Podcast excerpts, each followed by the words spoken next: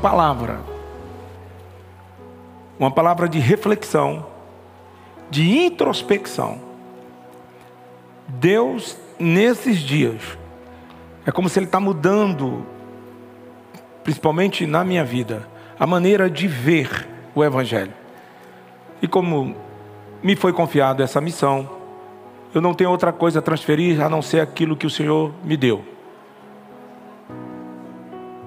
O apóstolo Paulo disse: Eu vos dou aquilo que me foi dado. Hã? Romanos capítulo 2, versículo 1 ao versículo 11. O texto diz: Portanto, és inexcusável quando julgas, ó homem, quem quer que sejas, porque te condenas a ti mesmo naquilo em que julgas a outro, pois tu que julga fazes o mesmo. Bem sabemos que o juízo de Deus é segundo a verdade sobre os que tais coisas fazem. Tu, homem, que julga os que fazem tais coisas, cuida que, fazendo-as tu, escapará ao juízo de Deus. Ou despreza as tuas riquezas da sua bondade ou benignidade, e paciência, longanimidade, ignorando que a benignidade de Deus te leva ao arrependimento? Mas segundo a tua dureza e teu coração impenitente, entesouras ira para ti no dia da ira e da manifestação do juízo de Deus, o qual recompensará cada um segundo as suas obras, a saber, a vida, a vida eterna aos que com perseverança em fazer bem procuram glória, honra e incorrupção mas a indignação e a ira aos que são contenciosos, desobedientes à verdade e obedientes à iniquidade. Olha aí, tem pessoas que abrem mão de obedecer o que é certo, mas se esmeram, se esforçam, se dedicam ao mal, à iniquidade. Tribulação e angústia haverá sobre toda a alma, ou a alma do homem que faz o mal. Olha aí. Quem pratica o mal vem essas coisas aí: tribulação ou tribulações e angústias. Por isso que vemos uma geração atribulada, angustiada, acusada, condenada. As pessoas estão dando cabo das suas vidas. Hã? Primeiramente, esse juízo vem para os judeus, e aqui presta muita atenção, e também para o grego. Nesse caso, o apóstolo Paulo estava falando dos judeus porque eles já conheciam a lei de Deus. Os gentios aqui eram um povo que ainda o evangelho não tinha chegado a eles. Então, dentro desse entendimento, nós somos de fato a nação de Israel espiritual. Nós somos o povo de Deus. Então, essa condenação de juízo, ela vem tanto para aqueles que já conhecem a Deus, também para aqueles que estão aí vivendo na ignorância dos conhecimentos de Deus para as suas vidas. Todavia é importante salientar o que? Que para aqueles que já conhecem a Deus e despreza a sua bondade, haverá juízo maior. O versículo 10 diz: glória, porém, e honra. Ao contrário daqueles que desobedecem, os que obedecem, diz que glória e honra, porém, e também paz a qualquer que pratica o bem. Primeiramente, os que já conhecem a Deus, esse judeu aqui, mas também aqueles que nem conhecem a Deus e praticam a justiça de uma maneira natural. Você sabia que tem uma classe de pessoas assim? Eles nunca adentraram numa igreja, eles nunca leram um versículo da Bíblia, mas eles praticam bem.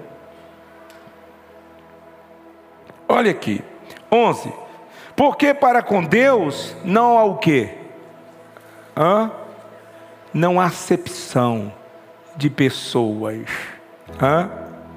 O versículo 14 diz: Porque quando os gentios, aqueles que não conhecem a Deus, aqueles que ainda não aceitaram a Jesus, aqueles que ainda nem foram batizados, Olha o versículo 14: Porque para com os gentios que não têm lei, fazem naturalmente as coisas que são da lei, quer dizer, eles não conhecem as diretrizes de Deus, mas naturalmente fazem as coisas certas, não tendo eles lei, para si mesmo o que fazem é lei. Agora o versículo 15: Os quais mostram, está falando dos ímpios, a obra da lei escrita em seus corações não sabe nada, não recita um versículo, mas dentro do coração tem uma intuição para fazer o que é certo. Vamos lá? Testificando juntamente a sua consciência e os seus pensamentos, quer acusando-os, quer defendendo-os. E o versículo 16: Porque no dia em que Deus haverá de julgar os segredos dos homens por Jesus Cristo, segundo esse evangelho, Paulo diz: o meu evangelho, o evangelho é de Cristo.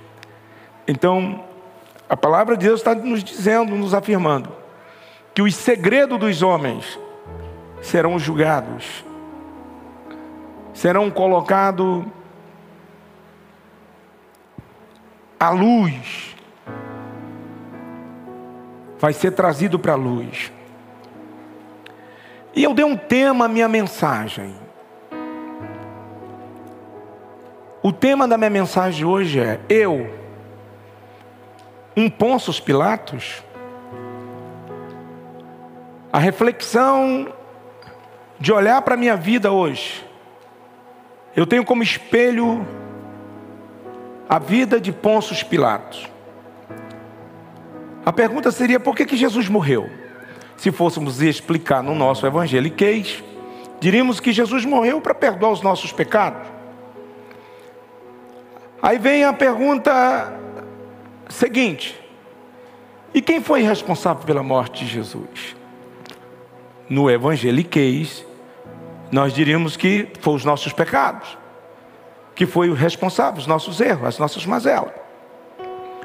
Mas olhando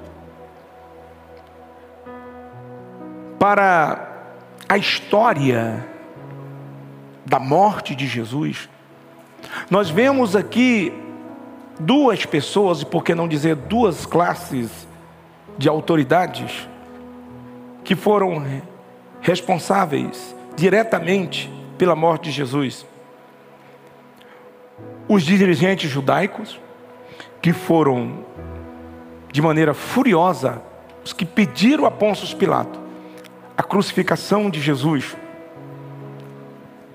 Os romanos ouviram falar de Jesus. Jesus inicia o seu ministério. E para esses dois grupos, para os religiosos, líderes religiosos da época, e para o grande líder político ali da Judéia, o governador ali da Judéia, que era Pôncio Pilato, alguns pensavam que Jesus era um revolucionário, alguns consideraram um ativista, achavam as suas doutrinas perigosas, subversivas, e na realidade, Jesus perturbou o status quo daquele povo de maneira tão profunda que decidiram acabar com ele. De fato, esses dois grupos entraram em aliança, em concordância, para matar Jesus. Essa é a minha sucinta introdução da mensagem. E eu quero sair da introdução e ir para as observações. Preste muita atenção, porque senão você não vai entender o que Deus vai falar com você. Eu não vim aqui para contar a história bíblica. Eu vim para trazer uma mensagem que vai fazer com que você saia daqui pensando. Pensando. A primeira observação, saindo aqui da introdução e entrando nas observações, no tribunal judaico foi apresentada uma acusação contra Jesus. A acusação era uma acusação teológica o tribunal judaico apresenta uma acusação teológica. A acusação era de blasfêmia. Eles diziam que Jesus tinha blasfemado contra Deus. Já o tribunal romano apresenta uma acusação política. uma, uma acusação de sedição. Alguém que tinha se levantado e estava criando um montim, com uma outra perspectiva é, verbal, na qual eles se intitulavam rei de Israel. E como Israel, Jerusalém, era uma das províncias de Roma, estava debaixo da jurisdição de César. Então aqui tem duas acusações. Mas a questão é que delito Jesus tinha praticado? Aos olhos daquele povo, primeiro contra a religião de Moisés e depois contra o imperador. E aí vem a pergunta: por que ele morreu? Ostensivamente ele morreu como um criminoso, né? Mas na realidade ele foi uma vítima daquelas mentes medíocres daquele tempo e como um mártir da sua própria grandeza. Jesus foi mártir da sua própria grandeza, da sua própria nobreza. E um dos aspectos fascinantes aqui nos escritos, nos relatos do Evangelho, é que eles tentaram juntar o que era legal com a moral. Essa era a proposta e continua sendo a proposta desses dias. Todos eles indicam que no tribunal judaico, os evangelhos, a vítima precisava ser presa, acusada, examinada, chamava as testemunhas. Então o juiz dava o veredito e pronunciava a sentença. E assim aconteceu com Jesus. Observe. Contudo, os evangelistas também esclarecem que o preso, no caso de Jesus, ele não era culpado das acusações e tinha outra coisa muito séria. As testemunhas eram falsas. Não eram verdadeiras. Então, Jesus veio e provocou um corte em algo que estava dando certo. E aqui nós vemos a doença humana que está sobre todos nós. Caifás era o sumo sacerdote judaico, autoridade maior da lei mosaica. Pôncio Pilato, procurador romano. Porém, eles não eram apenas oficiais do Estado e da igreja no cumprimento e na execução dos seus deveres oficiais. Sabe quem ele era, eles eram também? Eles eram seres humanos decaídos, falíveis, levados por paixões sombrias, que pasme se puderem, que governa todos nós. As mesmas paixões. Os nossos motivos também são meio confusos, as nossas desculpas, as nossas medalhas, são bem parecidas. Podemos ter êxito em perseverar um pouco na retidão, lutar para desempenhar um dever público, mas por trás disso tem uma certa fachada, e dentro dos nossos corações também espreita emoções violentas, pecaminosas, que ameaça explodir a qualquer momento se a graça de Deus não nos parar. Se a nuvem da graça se ausentar de nós, Paulo coloca em letras garrafais em Romanos 7, versículo 18, falando dele, que no homem normal, no homem comum, porque eu sei que em mim, ele está dizendo, isto é, na minha natureza carne, natureza velha, não habita bem algum, e com efeito o querer está em mim, mas não consigo realizar o bem. Isso aqui fica muito explícito a você que está aí cheio de medalha, dizendo: Eu não faço isso, eu não sou assim, eu não sou desse jeito. E aí, Paulo diz aqui: Você é indesculpável, você que aponta para o outro. Porque se há algum louvor, se há alguma virtude, se há alguma coisa, por assim dizer, apreciável, tudo isso tem que redundar em uma única coisa: glória e honra para aquele que está sentado nas alturas, que não teve a sua alma enfermada pelo pecado. Então os evangelistas expõem esses pecados secretos, enquanto ele conta a história da prisão e julgamento injusto de Jesus. Agora, saindo um pouco aqui da liderança, vem comigo, da liderança motivada pelos seus interesses, tanto religiosos como políticos, nós nos deparamos com aqueles que obedecem às ordens, com aqueles que executam as erratas maléficas da alma daqueles que ostentam o poder. E aqui entra outro grupo, os soldados. Se fôssemos olhar de maneira imediata, nós diríamos que os responsáveis pela morte de Jesus foram os soldados romanos. Por quê? Porque foi eles que executaram a sentença. Hã? Todavia, nenhum dos quatro evangelistas descreve o processo da crucificação de Jesus. Então, não temos, assim, um conteúdo claro. Se nós tivéssemos de depender exclusivamente dos quatro evangelhos para saber, né, com profundidade, acerca da morte de Jesus, é, o pano de fundo dos evangelhos é bem pobre. Mas existem outros documentos que são autênticos, que são verdadeiros, que estão envolvidos e imbuídos na história universal. Para conhecimento, a morte de cruz, ela foi criada pelos persas, e que os bárbaros, que eram um grupo de pessoas que viviam fora das cidades, fora das muralhas das cidades daquele tempo, eles criaram as suas próprias leis.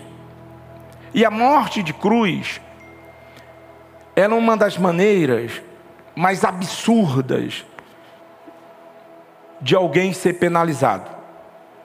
De alguém ser penalizado.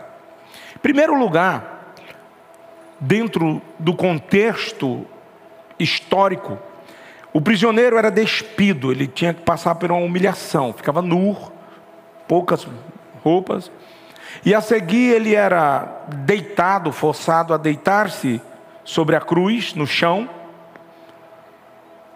ou era colocado pregos, amarrado, os pés também, e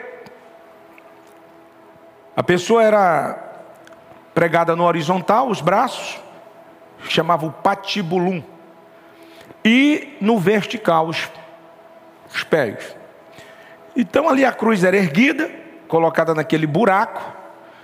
O filme do Mel Gibson demonstra com precisão os escritos do Flávio José.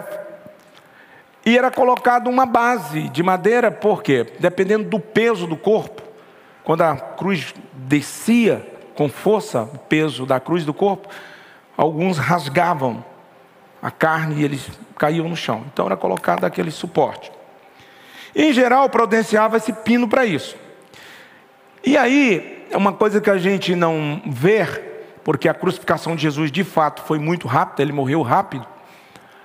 Aos olhos da crucificação, Aquele preso, alguns demoravam quatro, cinco dias para morrer. Eles ficavam expostos ao sol, ao frio. As pessoas que passavam ali escarneciam, porque era uma, quem era crucificado era uma pessoa de, de uma espécie bem ruim. Os abutres vinham e começavam a comer a pessoa. Quem se lembra lá do padeiro da prisão de José, que ele, José é, re, relata o sonho, traduz o sonho dos dois. Um ia voltar a servir o rei, mas o outro, ele viu os animais comendo a sua cabeça. Ele diz: Você vai morrer assim, os abutres vão comer as suas vísceras. Não? Então, a história que nós temos dos evangelhos sobre a morte de Jesus é que Jesus é, amando dos soldados, ele empreende uma marcha com uma cruz, a via dolorosa, e ao cair no percurso, um certo homem Simão Sirineu, um etíope, que está vindo do campo, do trabalho. Ele é ordenado a ajudar Jesus a carregar a cruz. E próximo ao Gólgota, ao Monte Caveira, Jesus torna a cair. E ali é ofertado a Jesus uma mistura. Era como uma anestesia, um composto de mirra e vinho. A pessoa tomava aquilo para amenizar o sofrimento. Conquanto Jesus não aceitou tomar aquilo. E a seguir, os quatro evangelistas simplesmente escrevem uma única palavra, todos os quatro, e crucificaram-o. Ele foi crucificado.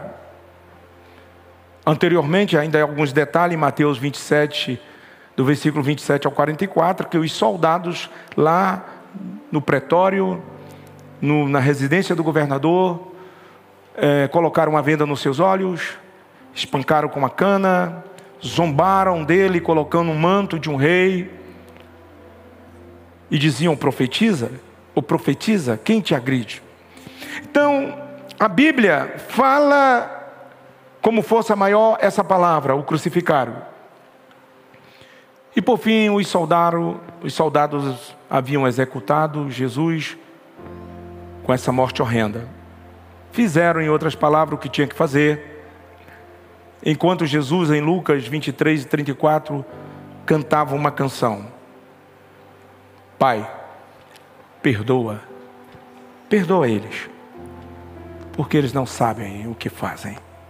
Os, este, os textos extra-bíblicos, eh, os rascunhos extra-bíblicos, falam que esta foi uma frase que Jesus liberou várias vezes. Não foi só no madeiro entendemos que dependendo do grau de sofrimento. Então, embora os escritores evangélicos pareçam sugerir que nenhuma culpa havia para com os soldados, estavam executando um serviço, lá em Marcos 15, 39, diz que o centurião, o responsável pelo serviço, vendo Jesus morrer, disse: Esse homem verdadeiramente era o filho de Deus.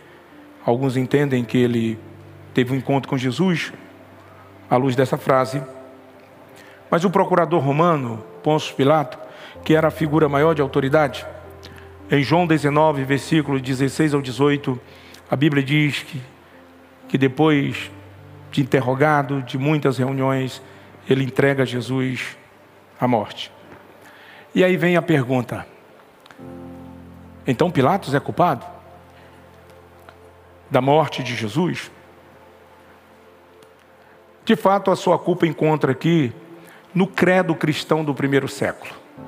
O credo cristão do primeiro século traz em letras garrafais o quê? E foi Jesus crucificado sob Ponços Pilatos, sobre as ordens, sobre o governo de Ponços Pilato.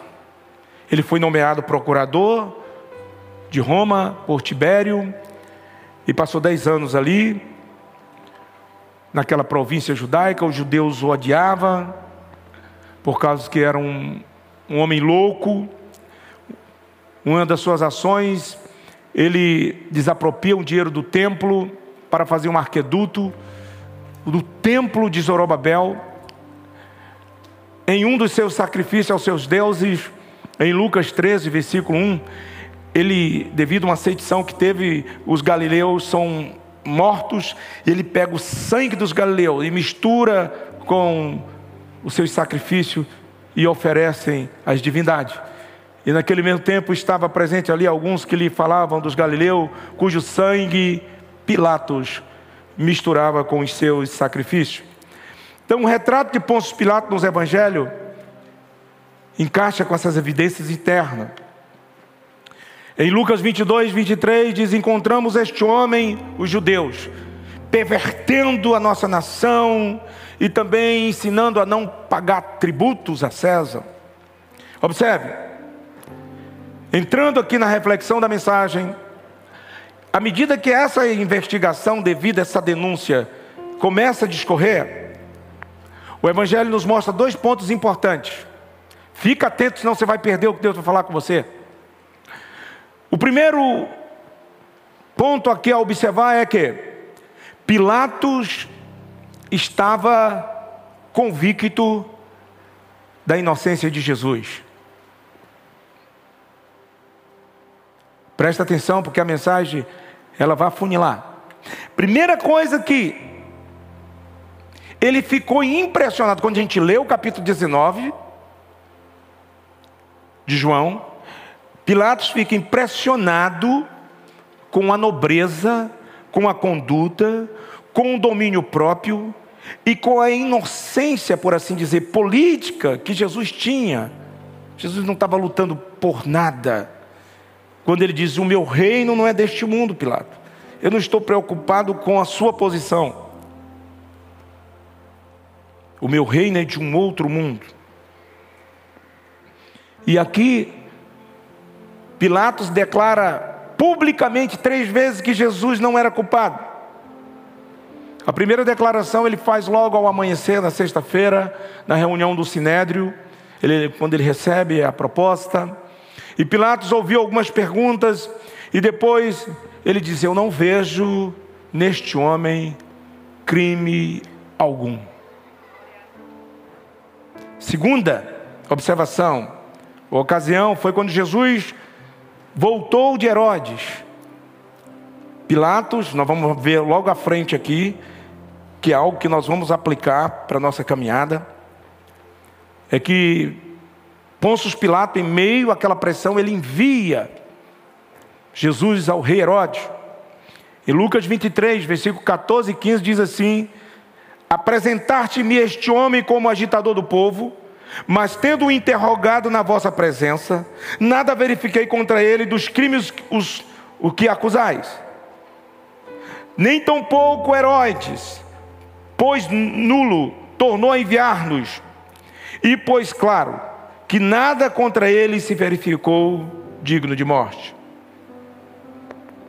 Mas em Lucas, no mesmo capítulo, nos versículos 22 e 23, uma multidão ensandecida gritava: Crucifica.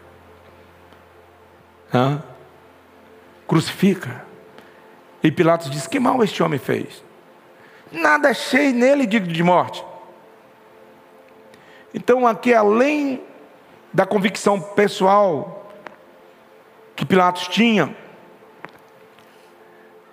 Deus usa sua mulher em Mateus 27, 19, na mesma noite.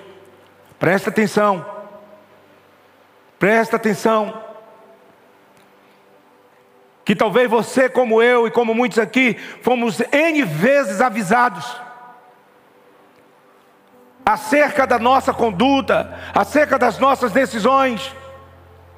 A Bíblia diz que ninguém será tido por inocente. O versículo primeiro de Romanos 2 diz: E tu, ó homens, é indesculpável. O versículo 19 de Mateus 27 diz a mulher: Ei Pilatos, não te envolva com o negócio desse justo. Porque hoje, em sonhos, muitos sofriam a seu respeito. Quantas pessoas Deus tem usado como boca profética, usado até mesmo a mídia, usado talvez, quem sabe, um outdoor, talvez, quem sabe, o fundo de um caminhão. O Espírito Santo está falando, a igreja está falando, porque se nós pararmos de pregar o Evangelho agora, existe uma outra voz que vai ecoar. Quem falou isso é o próprio Cristo: de vocês pararem, as pedras clamarão.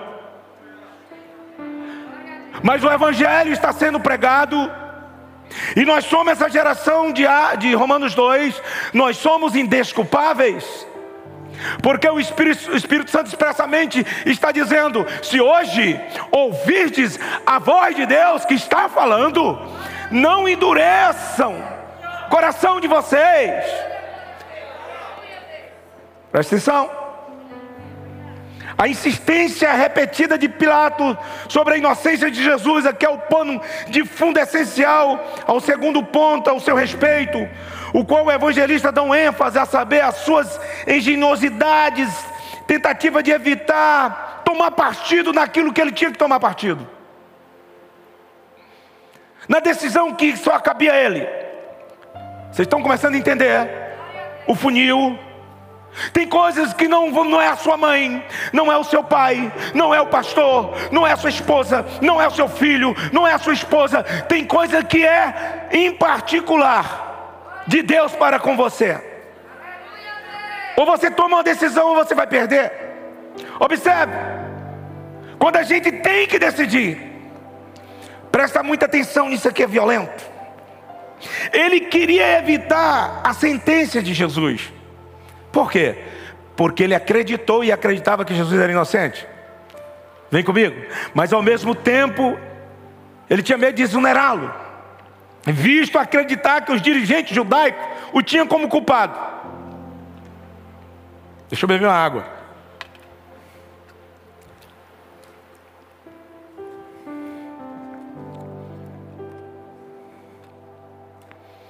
A pergunta é: como Pôncio Pilatos ia conseguir conciliar esses fatores que na realidade são irreconciliáveis? Hum. Em Mateus 6 e 24 eu vou começar a aplicar a propósito. Jesus contando uma cançãozinha sobre a solicitude da vida, ele diz: Ei, vocês não podem servir a dois senhores. Ou vocês vão provocar o ódio em um, e a alegria do outro. Vale da decisão. Jesus orquestra a sua canção logo à frente, dizendo: Ei, comigo, ou ajunta, nem precisa dizer que, que já espalhou, porque se não ajunta, diga comigo, decisão. É o que está faltando para a igreja nesses dias a coisa está muito misturada. Existe uma nódoa. Agora, o que, que eu quero aplicar? Porque eu não quero ser extenso. Mas por favor, não levante. Porque agora que a mensagem, eu só contei história até agora. A mensagem vai falar com você à luz de Pilatos. Porque a pergunta é: eu, um Pilatos? Quatro observações importantes sobre a vida desse homem. Quatro tentativas de fugas é, sobre algo que ele não tinha como fugir. Você vai se achar aqui. Eu me achei. Eu estou orando, eu digo, Deus, eu não quero pregar aquelas mensagenzinhas, me, me perdoe, nenhuma mensagem é uma mensagenzinha, mas eu quero algo diferente, eu estou pedindo algo diferente. E primeiro Deus está mexendo aqui comigo, por isso que as mensagens elas estão muito dentro dessa proposta interior, de se conhecer. Quatro evasões de Pilatos. Primeira, ao ouvir que Jesus era da Galileia, sob a jurisdição de Herodes, enviou para julgamento, esperando transferir a responsabilidade da decisão. Em Lucas 23, do versículo 5 ao 12, nós vemos isso aqui. Pôncio Pilatos tentando transferir aquilo que ele sim podia decidir estava sobre as suas mãos. Sabe o que eu aprendo com isso? Pelo amor de Deus, vamos encarar as nossas responsabilidades. Ei, filho, para de desculpas. Ah, porque meu pai, ah, porque minha mãe, eu não me formei ainda, é porque não sei o que, conversa furada. Se você quer um lugar ao sol, você vai ter que encarar a vida. Se você quer ter um casamento abençoado à luz da palavra de Deus, porque só tem casamento abençoado à luz da palavra de Deus, você vai ter que santificar o teu corpo. Vai ter que segurar as taras por aí. E fazer da morada do Espírito Santo, de fato, a casa do Espírito Santo.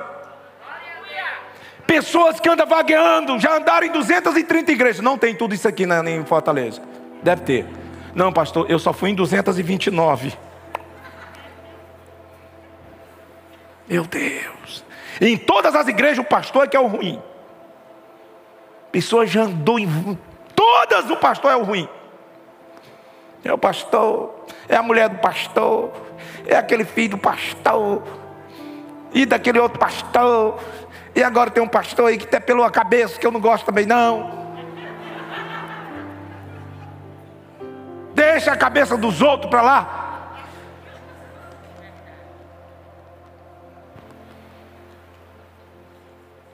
Você está entendendo?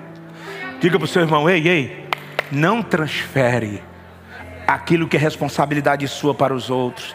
Não faça como Pôncio Pilatos. Você está aí ou já foi embora? Quer que eu pregue mais? Segundo, a luz de Pilatos. Ai meu Deus, aqui é forte. Ele tentou meias medidas. Em Lucas 23, 16, Portanto, depois de castigar, Jesus mandou soltar. Sabe o que, que ele fez? Ixi. Ele disse: Para aí, deixa eu traçar um plano aqui.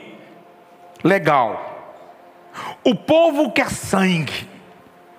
O povo quer sofrimento. Então, eu vou liberar aqui, porque tem na lei aqui um outro juízo que é do flagelo. Presta atenção. A quarentena de açoites, que era uma outra maneira das pessoas que aviltava a lei de serem punidos. O apóstolo Paulo fala que levou cinco quarentenas de açoite. É bem verdade que não foi num único dia, porque senão já estava morto. Porque também dependendo de como esse juízo era estabelecido, a pessoa morria. Mas o flagelo era praticamente a segunda maior ordenância de juízo de Roma. Porque a quarentena de açoite era executada com dois algozes. Os instrumentos eram azorgue de couro, as cordas eram feitas de couro de carneiro, amarrada nas pontas chumbo e osso de carneiro ou de antílopes. Quando batia, cortava com uma navalha. O chumbo criava o trauma e o osso afinado cortava de maneira profunda, dependendo do nível, do, da força de quem batia, era possível ver as vísceras das pessoas. Há relatos que Jesus perdeu uma maçã do rosto. E Isaías descreve isso no capítulo 53, dizendo que ele ficou desfigurado, porque a execução do flagelo moía a pessoa, a pessoa ficava moído. E aí Isaías disse: Ele foi moído pelas nossas transgressões, apontando para o flagelo. Então presta muita atenção. Pilatos, para evitar os reclames de morte, diz: Não, eu vou fazer só minha coisa aqui. Eu vou mandar dar uma surra nele e depois eu libero. Mas ele comete um erro gravíssimo, porque Jesus era inocente. E ele disse: Eu não vi mal algum. Se Jesus era inocente, como é que ele mandava, tendo o poder nas suas mãos, espancá-lo? Você está aí ou não? Essas coisas que a gente muitas vezes tenta fazer, sabe? Não, não está muito certinho, não, mas vamos fazer. Uma certa feita eu me recordo, um amigo chegou para mim eu tinha um carro velho, aquele carro Deus colocou para tirar os meus pecados. O carro era um Passat. Meu Deus, me livra de um Passat 88 de novo. O Passat, ele era ungido por Deus. Eu quase toda semana ele estava na oficina, aí eu tirava ele, aí o cara falava, tá legal, agora tá bom. Aí a gente ia tão feliz, de repente, tum, acendia uma coisa, tum, ficava rap, rap, tinha um demônio que fazia essa zoada nele. Meu Deus. Um dia caiu à frente, nós achamos. Aí ficou parecendo assim um tubarão. Aí os meninos botaram um apelido no meu carro de tubarão. Meu Deus, que carro. E eu naquela luta ali, tentando organizar as coisas na empresa, eu tinha rompido uma sociedade, tanta coisa. E aí chegou um dia, aqueles irmãos intelectuais. Chegou o irmão Zé Pedro. Eu digo, ô santo, rapaz, estou com mistério aí para ti, ó, né? Eu digo, diz logo. É de Deus? Ele, purinho. Purinho de Deus. Olha, eu estou vendo que teu carro não está legal. E eu troquei o meu. Eu digo, foi mesmo? Foi lá um golzinho bonitinho dele. Eu digo, eu digo, mas que é muito dinheiro. Esquenta não. Esquenta não. Olha, você vende esse carro aí, pega qualquer coisa, vende, nem que seja ferro velho. E nós vamos comprar um novo. Eu digo, como? Eu não tenho dinheiro. Ele disse, calma, tem paciência. Olha, as parcelas são tanto, tanto. Eu digo, não, mas não dou conta de pagar uma parcela dessa aí, não. Calma. Aqueles irmãos que pisa leve, não tem aqueles irmãos? Aí ele disse: Olha, você vai lá, faz todo o processo, dá a primeira, na segunda tu entra na justiça.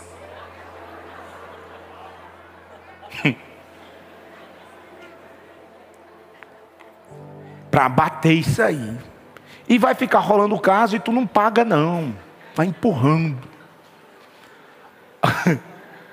Aí eu virei para ele, irmão, deixa eu te dizer uma coisa. Tu conhece 1 Coríntios 11? Ele o quê? Tu não conhece não. Ele, não, mas é legal. Está na lei. Aí eu peguei o versículo e empurrei bem no meio da testa dele. Todas as coisas não são lícitas, mas nem todas nos convêm. Todas as coisas não são lícitas, mas eu que sou crente, lavado e remido pelo sangue de Jesus, não vou me envolver com essas coisas. Porque existe uma lei maior, a lei da consciência. Como é que eu vou comprar um carro para pagar uma parcela de mil reais? Eu assinei conscientemente, depois vou entrar na justiça para bater para 500.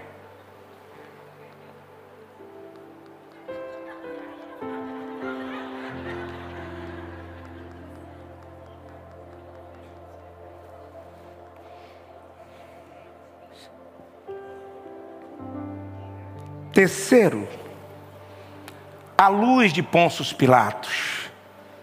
Presta atenção. Ele tentou fazer a coisa certa, sabe qual foi? Ele tentou soltar Jesus com um motivo errado. Sabe o que ele fez? Ele se apropriou de um ato que havia uma vez no ano em Israel, no período da Páscoa, que era de soltar um assassino, uma pessoa má, à luz da voz da sociedade. E ele traz Barrabás, o assassino, e coloca Jesus, o justo, e nivela Jesus com Barrabás. Só que os planos dos homens são frustrados diante dos planos de Deus. Toda a sociedade, a multidão, escolheu Barrabás. Hum. Foi uma ideia astuta. Ele disse: resolvi o problema, achei o caminho. É o jeitinho brasileiro. Vira para seu irmão, você vai ter que decidir. Não dá mais para transferir. Em 2022 você vai ter que decidir. Ficar do lado do Cristo ou do lado de Barrabás.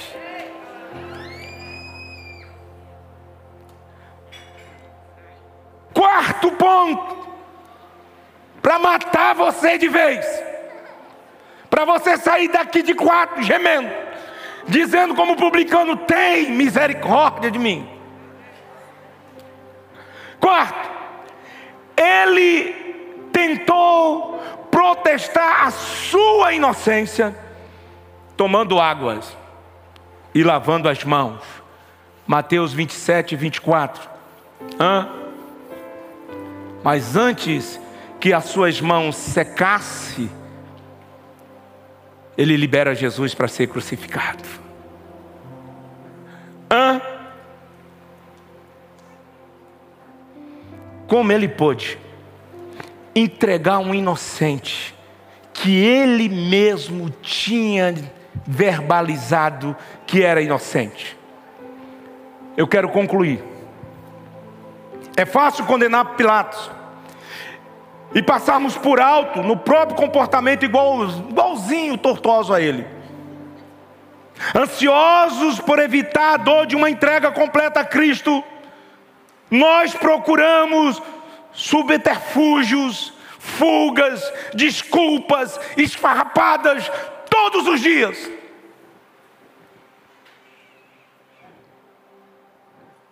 Sempre estamos deixando as nossas decisões para alguém. Optamos a transferir os nossos comportamentos mornos, frios. Procuramos honrar mais a quem nos aplaude do que Jesus. Pilatos preferiu o aplauso da multidão.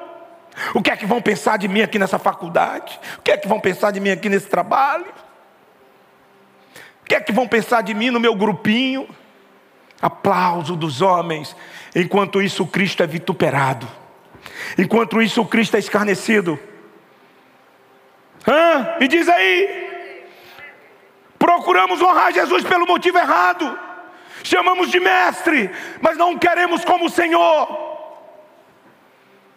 Ou até mesmo fazemos uma afirmação pública de lealdade a Ele, mas ao mesmo tempo negamos com as nossas ações e com as motivações adoecidas da nossa alma. Termino com três expressões na narrativa de Lucas que iluminam o que finalmente Pilatos fez. O, clamor do povo prevaleceu sobre a consciência daquele homem. Pilato decidiu abrir mão de Jesus. Pilatos decidiu abrir mão de Jesus. Vou liberá-lo.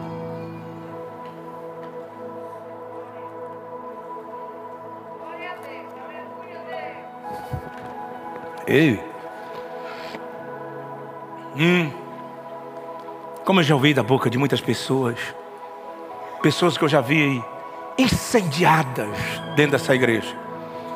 Incendiadas.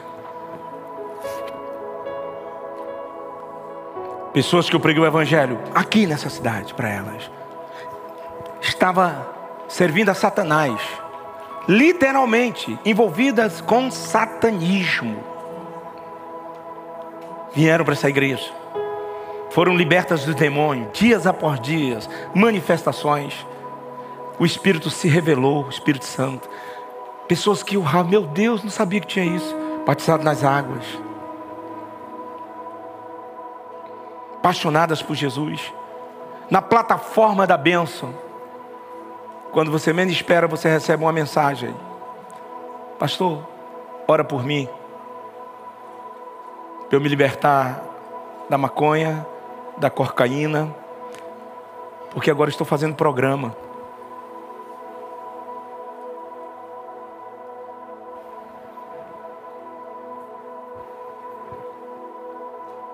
Pesado isso.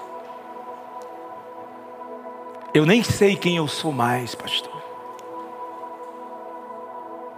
Pessoas como Pilatos que estão entregando Jesus.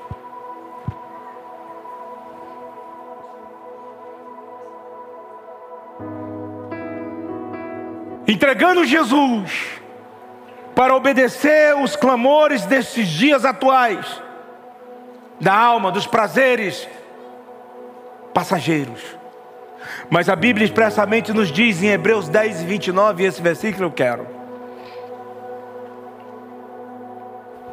Hebreus 10 e 29. De quanto mais severo o castigo, juízo é maior. Julgais vós, será considerado digno aquele que calcou aos pés o Filho de Deus. Ele está dizendo aí que haverá um juízo maior para aqueles que estão escarnecendo da graça. Em Hebreus 6 diz que é um grupo que, uma vez iluminados, pisaram, vituperaram o sacrifício de Deus.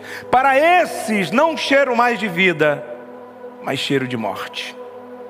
A gente tem que entender o que de fato é evangelho. Sabe por que, que as pessoas estão vivendo nesse estado de inércia? Porque estão pregando um outro evangelho por aí que não é um evangelho de renúncia, um evangelho de entrar ou sair, um evangelho de abraçar o Cristo ou fazer como Pilatos, entregá-lo ao escárnio para ser pisado nas ruas.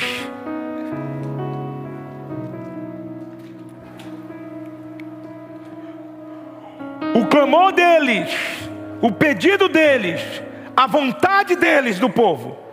Pilato, em sua fraqueza, cedeu à pressão, entregou Cristo inocente ao mártir, ao martírio. Ele desejava soltar, mas preferiu a multidão. Por quê?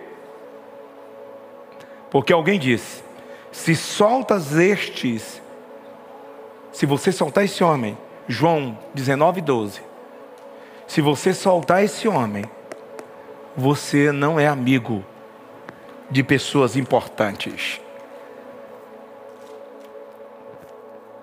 Evangelho de João. Se você soltar ele, não é amigo de César.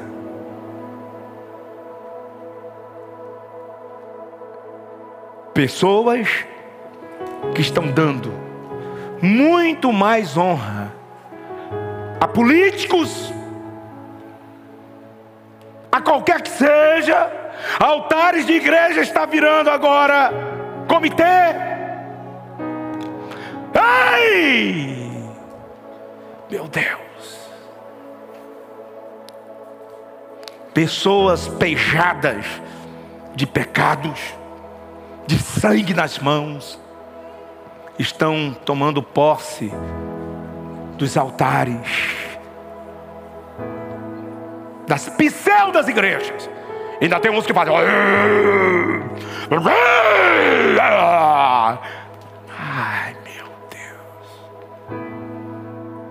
Se saltares esse, tu não é amigo de César.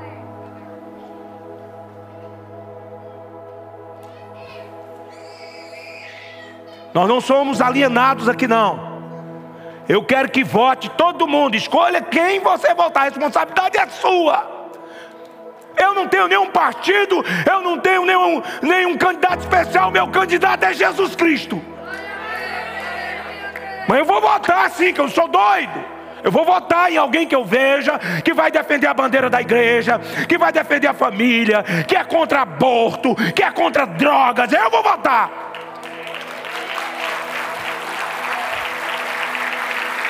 Porque é isso que a Bíblia me ensina. Honrar pai e mãe, o nome do pai no, no, documento, o nome da mãe. Assim como eu fui para a casa da minha avó comer pitão de arroz com torresmo, ela amassava assim, come. A mão eu não sei quando ela lavava, mas já eram os anticorpos ali, né? Ela passava assim na saia, come, eu. Estou aqui chegando 60 anos, inveja, né? Oh.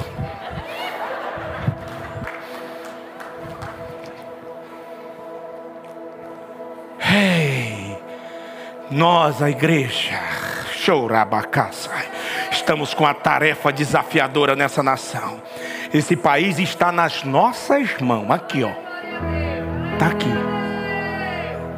Mas muitos dentro da igreja vão optar a ouvir César porque muitos dentro da igreja estão sendo alimentados com dinheiros corruptos da política podre e perderam a mamata e querem de novo.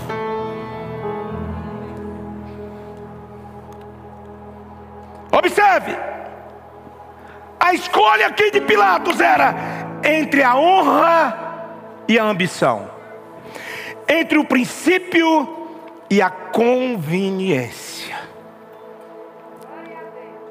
Aí eu vou repetir a propósito.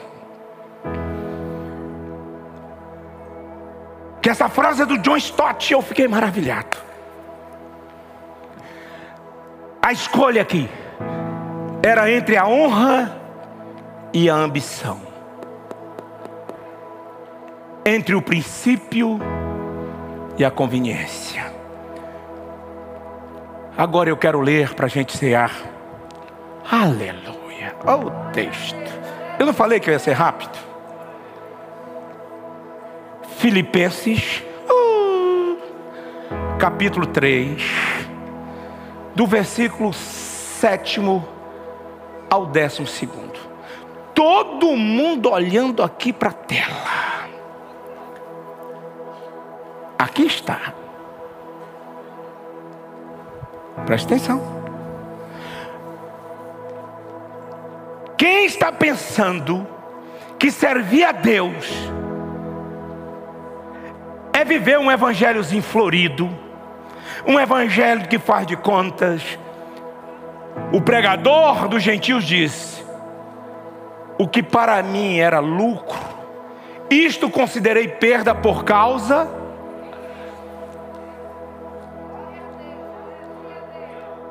Oitavo. Sim.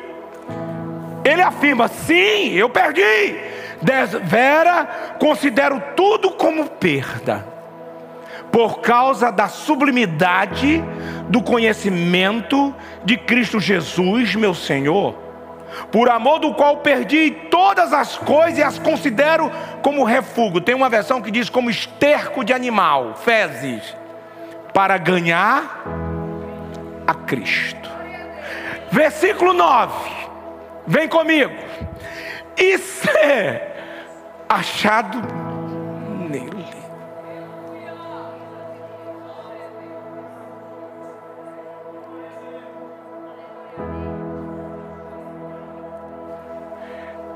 E ser achado nele, não tendo desculpas próprias, justiça própria, que procede da lei dos homens, senão é que mediante a fé em Cristo a justiça que procede de Deus, baseado numa única coisa: eu vou abrir mão, eu creio, é baseado na fé, que em breve, muito em breve, a trombeta vai tocar e eu estou no rol dos salvos, dos remidos, daqueles que optaram se abraçar com Cristo e ser achado nele. Versículo 10: Para conhecer uh, o poder da sua ressurreição. Muita gente querendo conhecer muita coisa. O erudito do primeiro século, o apóstolo Paulo disse: Eu quero conhecer o poder da ressurreição, a comunhão dos sofrimentos ou dos seus sofrimentos, conformando-me com Ele na sua morte, a despeito do que aconteça se eu estou nele, se vou padecer. Ele fala isso. Em Filipenses 4 e 12. Aprendi a padecer necessidade e fome, mas tudo eu posso porque eu estou nele. Versículo 11. 11. Lá do texto. Não era para colocar isso aí. É porque é muita Bíblia para uma cabeça só. Para de algum modo, olha, ele disse: Eu vou abrir mão de tudo isso aí Vou fechar com Jesus para de algum modo alcançar a ressurreição dentre os mortos. Isso aqui é que importa, versículo 12. 12. Não que eu tenha já recebido ou tenha já obtido a perfeição, mas eu tiro as desculpas de lado e prossigo para conquistar aquilo que também fui conquistado por Jesus Cristo. Ele me achou. Presta atenção. Ele me, amou primeiro, me achou perdido. Agora, o que eu faço? Eu vou procurar conhecê-lo, ao ponto de ser achado nele. Esse é o nível. Eu vou agora me voltar a conhecer o Senhor, e quando eu chegar no ponto, disse: Ele está em mim e eu estou nele. E aí eu ouço a sua voz dizendo: Se as minhas palavras estiverem em vós e você em mim, agora filho, pode pedir. Porque você não vai pedir mais nada da carne. Você vai pedir revelação dos céus. Você vai pedir porção.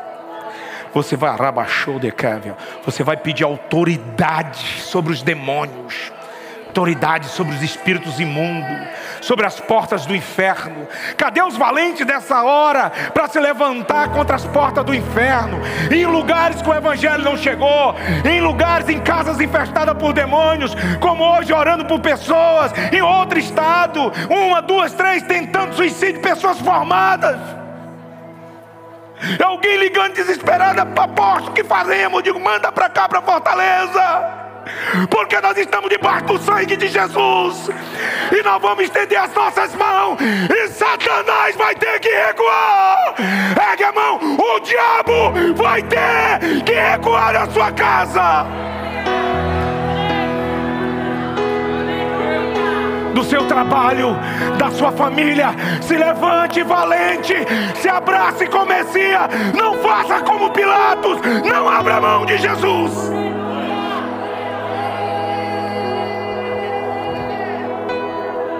ser achado nele. Não tendo nenhuma defesa própria, nenhuma desculpa, a única que advém da cruz.